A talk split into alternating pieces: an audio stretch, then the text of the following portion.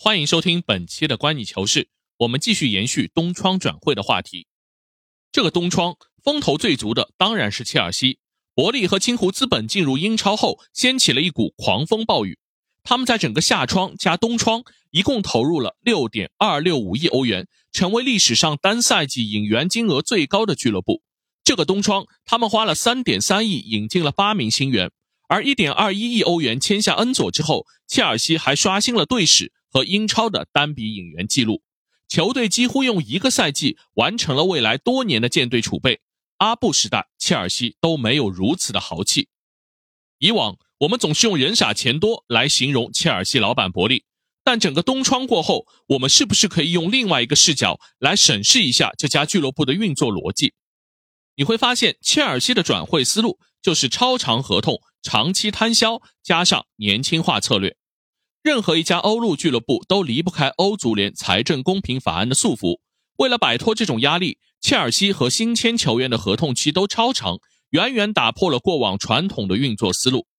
按照欧足联的算法，一个八千万的转会费，如果签约四年，每年摊销就是两千万；如果八年，每年就算一千万。伯利的算盘就是将转会费支出尽可能的分摊在每个赛季，降低赛季的开支。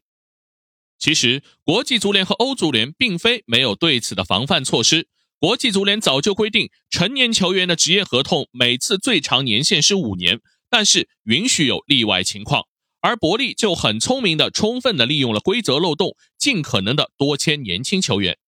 切尔西此前签的二十五岁以上球员库里巴利、斯特林、奥巴梅扬合同都在五年范围以内，但占据引援超过四分之三的二十五岁以下球员，那都是长约。比如恩佐费尔南德斯签了八年半，穆德里克也是八年半，巴蒂亚希勒七年半，大卫福法纳六年半，库库雷利亚六年等等。以穆德里克为例，他的基础转会费是七千万欧元，意味着合同期内每年的分摊仅仅八百二十三点五万欧元，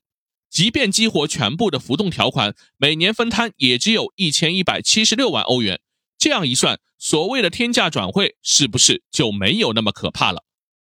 其他俱乐部意识到这个问题后，纷纷投诉到欧足联。后知后觉的欧足联才亡羊补牢，规定从二零二三到二四财年开始，球员转会费分摊最多只能是五个赛季，从根本上杜绝了切尔西的钻空子行为。但是，这个规则的改变不会影响切尔西本赛季引援的转会费分摊，只要在七月一号新赛季财年开始之前签下长约，一样不受束缚。欧足联堵上了下赛季开始切尔西的超长合约分摊成本漏洞，也堵住了其他俱乐部仿效的可能。但届时蓝军肯定也不会像现在这样疯狂烧钱了。这就是为什么伯利要一把梭哈的道理。当然，足球专家和财务专家肯定也不断诟病这样的长期囤积球员。一方面，切尔西不得不用超出球员合理价格的投入当了冤大头。而一旦球员表现不如预期，砸在自己手里，整个财务状况是不是就会受到巨大影响？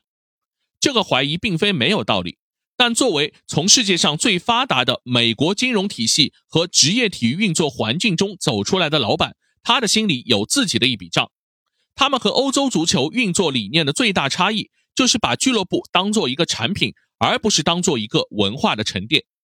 一个产品的运营，关键是两点。一方面是要不断制造爆点，引发关注，牵引商业赞助，并带动品牌增值；另一方面是要实现球队资产，特别是球员的保值增值。伯利用一次性囤积来制造全欧洲最大的眼球效应，也在别人反应过来之前，完成未来七到十年的阵容储备，并实现长期边际成本最低。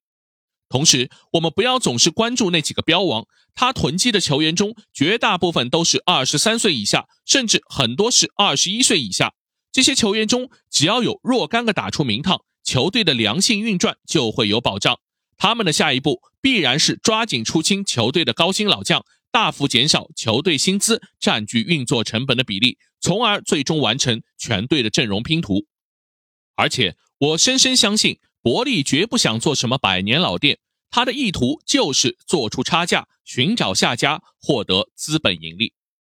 当然，这种有别于传统欧式体育运作的逻辑的玩法，最后是不是会成功，有待于检验。他们将要面临的挑战，一方面是打不打得出好成绩，短期冲击欧冠的成败，以及未来几个赛季是不是能稳居前四。而大量球员造成的各位置冗余，对新球员，特别年轻球员的成长，是不是能看得到效果？但毫无疑问，伯利和他的切尔西正在带给英超和欧洲全新的体验。从他提出英超明星赛的设想开始，美国人就想着改变英国人那种老派的体育运作理念。虽然始终被嗤之以鼻、不以为然，但当美国资本一旦成为英超主流后，这种变化谁说不会发生呢？好。以上就是这期的观你球事，欢迎大家订阅、评论、转发，我们下期见。